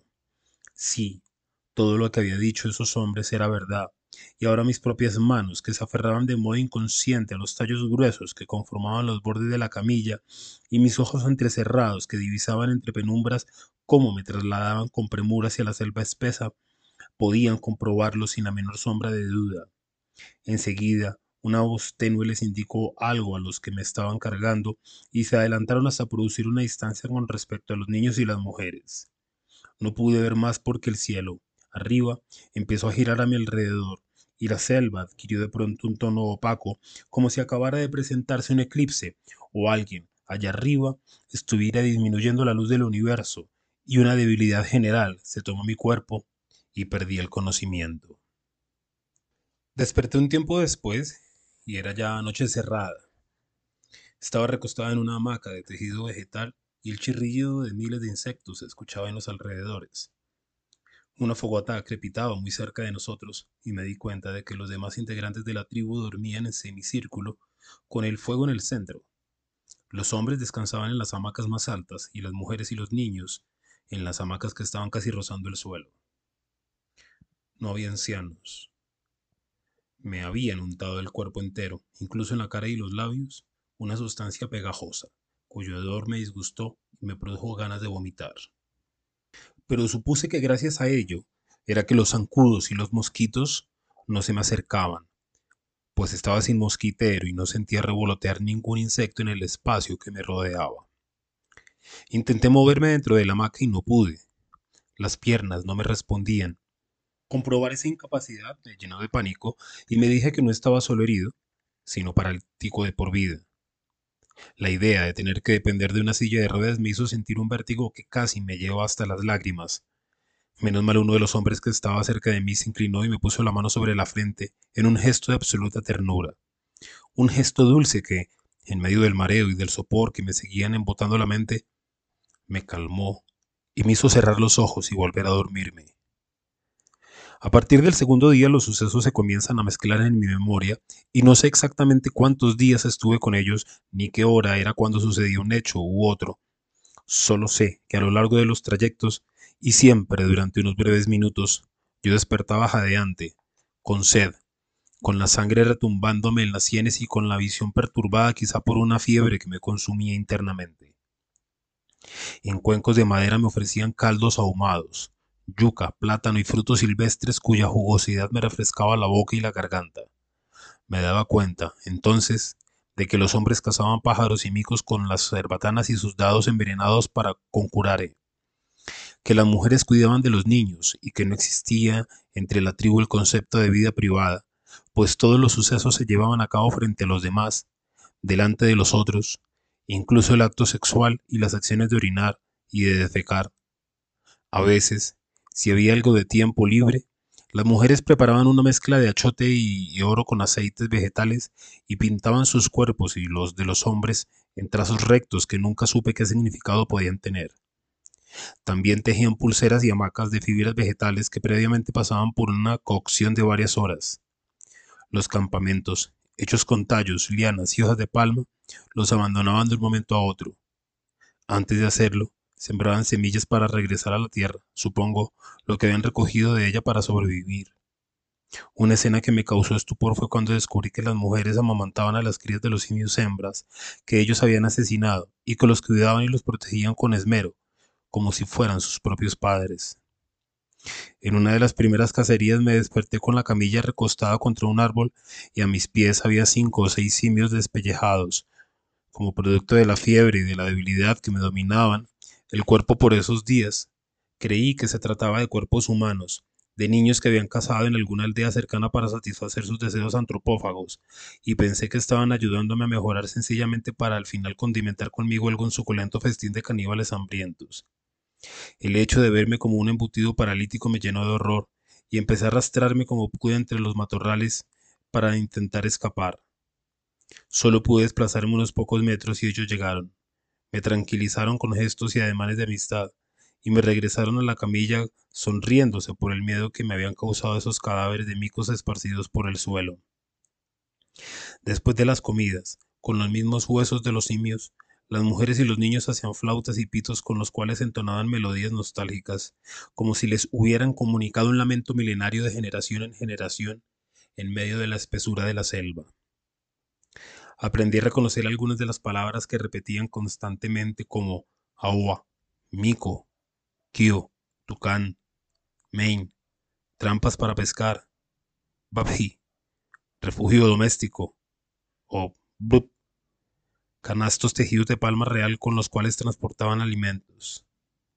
Me sorprendía la forma en que asimilaban el silencio, como un ingrediente más de la vida nómada entre la selva. No sufrían de esa necesidad nuestra de tener que hablar, de ese parloteo constante alrededor de fruslerías, de ese ruido que generamos y a través del cual ya no comunicamos nada. No, en ellos el lenguaje no estaba tan gastado y guardaban una sana amistad con el silencio. Incluso recuerdo que uno de ellos, mientras avanzábamos lentamente, iba recitando en su lengua una letanía incomprensible para mí. Entendí que no se trataba de palabras intercambiado, de palabras moneda, las que usamos y manoseamos en la cotidianidad, sino del antiguo lenguaje que nos conducía hacia la divinidad, vocablos que nos transportaban, que nos permitían entrar en contacto con estados alterados de conciencia, invocaciones que propiciaban el ingreso en un mundo que estaba más allá del mundo, el lenguaje como vía de éxtasis, como religión pura, como trance, como mecanismo que nos recuerda que una parte de nosotros aún puede viajar lejos de la materia que nos aprisiona. En las noches era evidente que casi todos ellos, tanto los niños como los adultos, tosían y se quejaban de sus dolencias y pulmonares, como si toda la tribu estuviera infectada y le hubiera quedado imposible curarse a sí misma.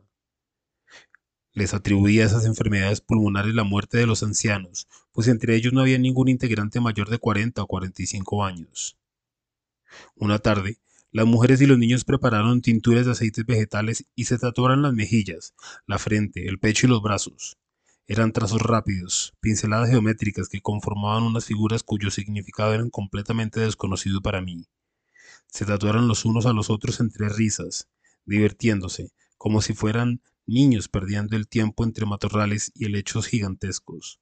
En un momento en el que se dieron cuenta de que yo los miraba con curiosidad y con la tristeza evidente de estar por fuera del juego, una de las jóvenes se me acercó y me hizo señas de que si quería que me tatuaran a mí también.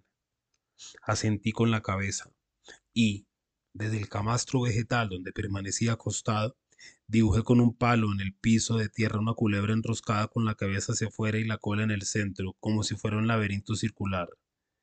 No sé por qué recordé en ese preciso instante que la serpiente griega, al devorarse su propia cola, condena al universo al eterno retorno de lo idéntico. Es decir, desde esta perspectiva, yo volveré infinitas veces a tropezarme el diario de Jesús y viajaré a la selva y conoceré a Teura y escribiré otra vez este mismo libro con iguales palabras.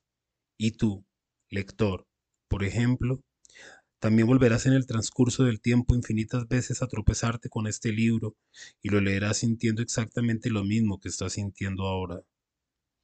Todo ha sucedido infinitas veces y seguirá sucediendo de manera igual sin que exista una mínima variación en el universo.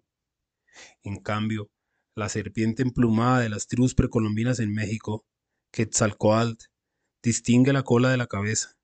Está enroscada, sí, pero no se devora su propia cola, sino que en cada vuelta produce una variación. Es el eterno retorno de lo no idéntico. El universo tiende a repetirse, sí, pero en cada nuevo giro hay una variación.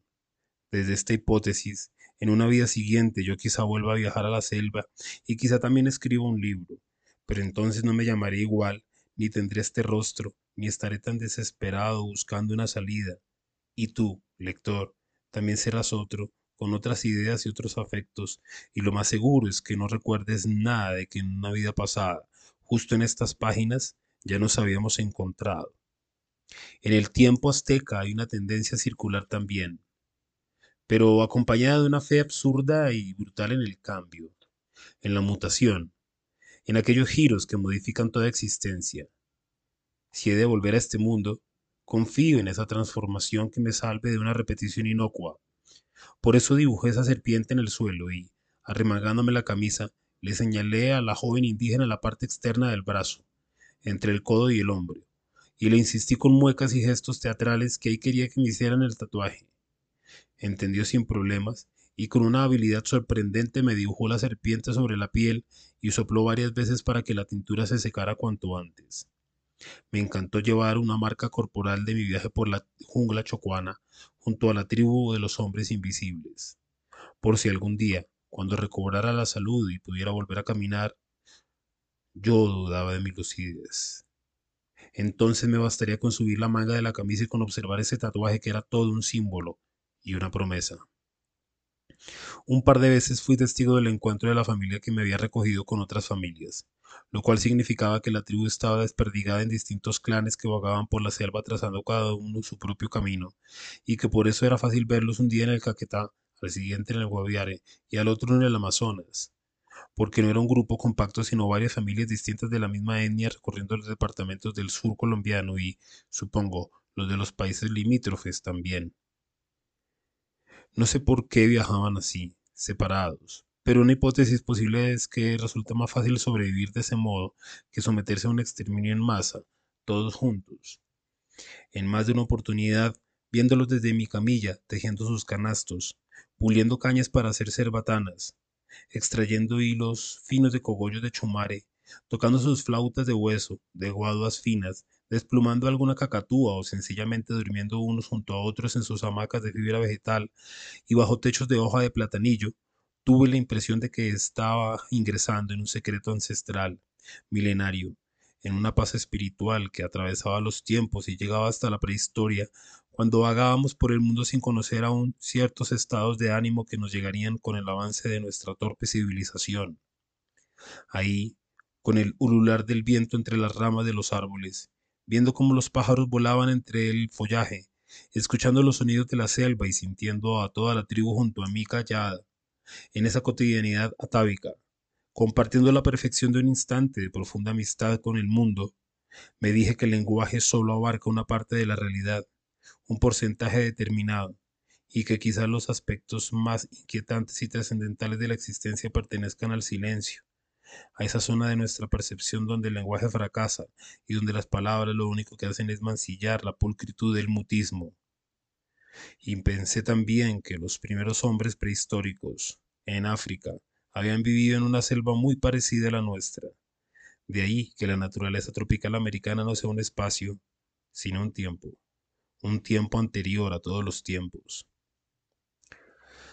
Por momentos la familia con la que yo viajaba evidenciaba un cierto temor, se agitaba al caminar, miraba hacia atrás como si una amenaza la, la estuviera persiguiendo, se quedaba inmóvil, en silencio, hasta que sentía que el peligro había pasado y entonces volvía a caminar por el entramado de unas rutas invisibles que solo ella podía reconocer. Yo sabía que lo que tanto los asustaba era la presencia del hombre blanco, lo intuían a veces en las cercanías y entonces cambiaban de rumbo o se adentraban aún más en la selva, como quien escapa de un depredador enloquecido. Y cuando pasábamos por una situación así, no dejaba de preguntarme por qué me habían recogido y salvado, por qué me cuidaban, por qué me cargaban si ello les implicaba un esfuerzo adicional, por qué, en suma, no me habían dejado morir en aquel embarcadero miserable si yo también era uno de ellos, una bestia mañosa y traicionera, un animal de presa que en cualquier momento podía lanzarse sobre sus mujeres o sus hijos y desangrarlos a dentelladas, y nunca encontré una respuesta a esa pregunta. Un tiempo después, que no puedo precisar porque no sé exactamente cuántos días viajé con ellos por la selva, me dejaron cerca de un embarcadero donde parecía que se estaba llevando a cabo un operativo de rescate después de algún enfrentamiento con la guerrilla o con los paramilitares. Se veía en sus ojos el pánico que les producía el ruido de los motores y la algarabía de los soldados que corrían de un lado para otro. Me miraron con esa complicidad y esa camaradería con la que me habían tratado durante todo el trayecto. Me pusieron sus manos en la frente en señal de despedida y se internaron de nuevo en la selva con los pasos firmes y regulares. No pude moverme y, contra mi voluntad, perdí el conocimiento otra vez. Cuando volví en mí había ruidos de helicópteros y de lanchas de motor por todas partes. Voces de mando solicitaban la presencia de médicos y de enfermeros allí donde encontraban un sobreviviente. Varios soldados patrullaban del sector con sus fusiles listos y sus dedos en los gatillos.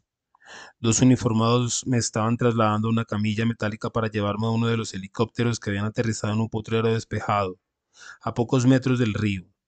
El viento de las hélices me refrescó.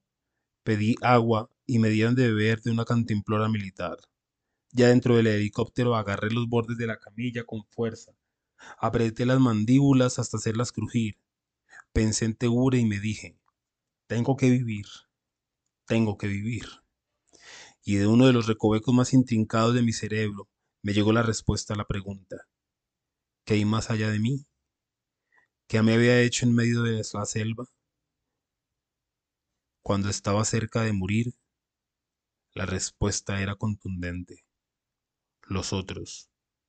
Invertimos media vida en conocernos, en pensarnos, en entendernos por qué somos así y no de otro modo. Es un lento proceso de navegación hacia las aguas más cristalinas de nuestra intimidad, y cuando ya hemos comprendido las razones por las cuales nuestras ideas, nuestras inclinaciones y nuestros afectos nos han sumido muchas veces en la torpeza y el sufrimiento, cuando por fin empezamos a hacernos responsables de cada concepto y de cada emoción que sentimos y que generamos, es cuando de verdad estamos listos para desplegar nuestra fuerza en el mundo y transformarlo de buena manera. ¿Qué hay más allá de nosotros mismos? Los otros, que están ahí esperándonos, con los brazos abiertos. Y mientras los soldados corrían de un lado para otro y gritaban que teníamos que despegar ya para evitar un posible ataque sorpresa, recordé los dibujos de un viejo retablo japonés. Eran cuatro escenas pintadas en tinta negra, en la primera se veía una muchedumbre en una taberna divirtiéndose, bebiendo de jarros de cerveza, gritando y bailando entre el entusiasmo general. Y al fondo, sentado en una mesa aparte, se alcanzaba a divisar a un hombre que estaba haciendo mala cara y que miraba con desprecio las manifestaciones de alegría de los demás pobladores. En la segunda escena ese mismo hombre caminaba por un camino empinado que conducía a un monasterio ubicado en la cima de una montaña. Era claro que había elegido la vida contemplativa y que se retiraba de la convivencia con los otros hombres. En la tercera escena el individuo estaba encerrado en una celda en posición de meditación y varios libros descansaban sobre una mesa. Era fácil deducir que llevaba años leyendo y dedicado por completo a la vida espiritual, y a la cuarta escena era idéntica a la primera, en la misma taberna y con la misma gente, solo que esta vez el hombre estaba entre la multitud dichoso, sonriente y bailando feliz junto a los que antes detestaba y despreciaba. Y entre los recuerdos mezclados de ese retablo japonés, farfullé entre mis adentros. ¿Qué hay ahora más allá de mí mismo? Los otros. Me falta alcanzar ese último recuadro, estar entre los demás, gozar de su compañía, servirles, colaborar, saber que no estoy solo, que no soy la clave de nada, sino que hago parte de un todo que me complementa y me engrandece. El aparato despegó. Alcancé a oír a uno de los enfermeros que decía, qué raro, este tipo tiene las heridas ya cicatrizadas y dejé que el mundo se fuera borrando poco a poco hasta convertirse en un punto insignificante y remoto.